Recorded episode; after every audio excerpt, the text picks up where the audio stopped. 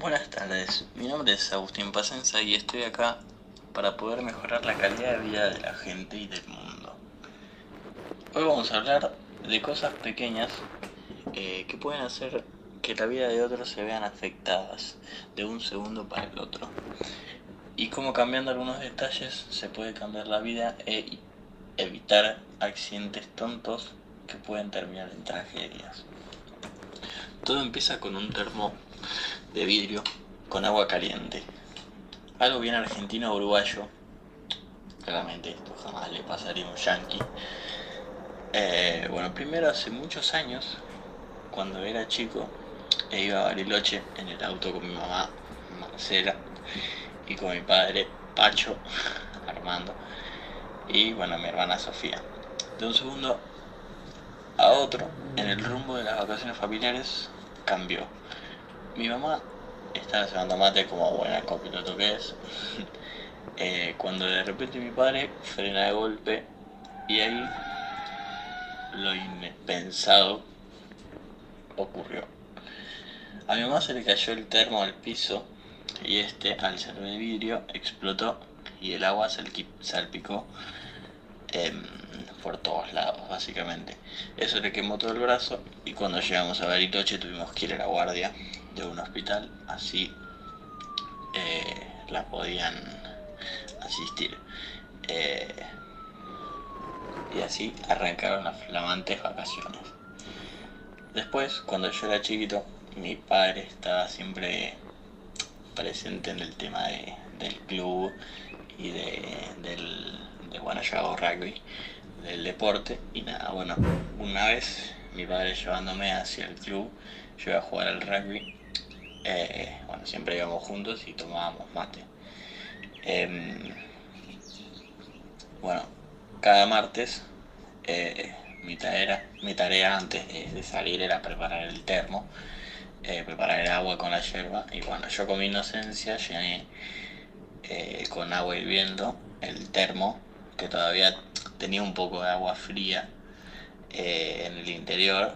Y bueno, y ahí por primera vez me encontré con la química y la física y sus leyes. Lo cual me pegué un tremendo susto porque el termo explotó adelante mío. Me quemó el pulgar de la mano y nada, bueno, salió un vidrio volando. Y nada, bueno, mi papá me explicó que, o sea, lo que pasó a partir de la ciencia básicamente, eh, que el vidrio tiene, el vidrio que tiene todos los termos, nada, por la diferencia de temperatura, eh, explota básicamente. Em, nada, bueno. Entonces, eh, la cosa era más o menos así. El vidrio no soporta los cambios bruscos de temperatura. Pero, ¿cuántos de los fanáticos del bate sabían este dato?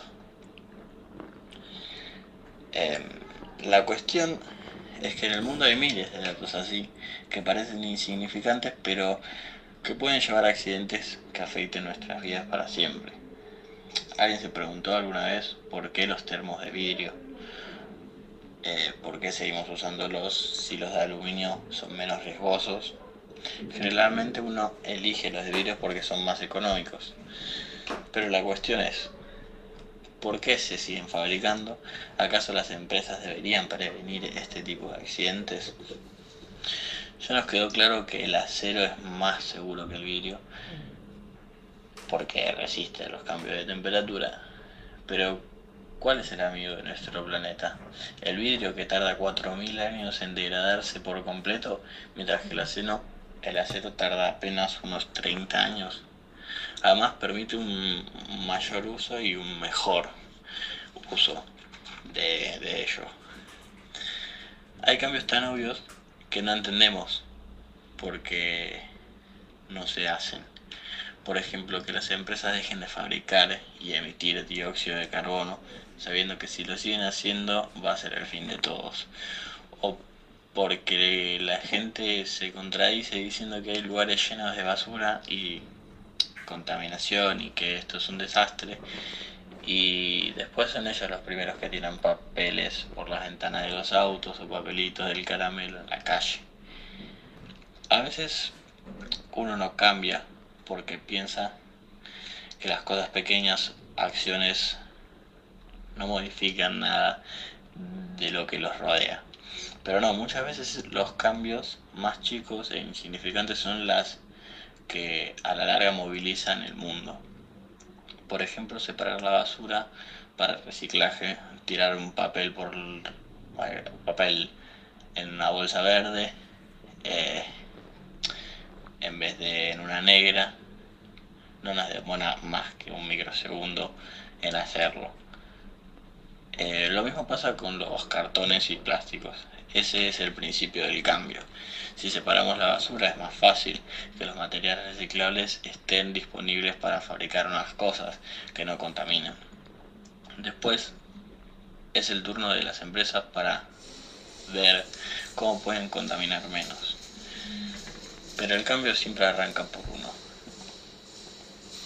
Claro está que contaminar menos implica grandes inversiones de dinero que deparan el proceso productivo que dañe menos nuestro planeta. Pero eso significa que no puede hacerse. Obviamente las empresas necesitan quizás algunos ingresos o motivaciones ¿Cómo explicarles que no tienen que contaminar? Quizás con un sistema de premios y beneficios que incluyan, por ejemplo, la baja de impuestos y subvenciones a las empresas que cumplan con lo pedido. La cuestión es, ¿quién soy yo para estar hablando de esto ahora? Nada, una persona que piensa que puede cambiar algo. Igual que ustedes, los cambios necesarios están ahí, aparecen todo el tiempo. Es nuestra decisión la que falta. Cuando salgan de acá, paren un segundo a pensar y miren qué cambios puedo hacer o pueden hacer. Separen el papel y el cartón, usen más bicicletas y menos auto y obvio, usen termos de acero y no de vidrio.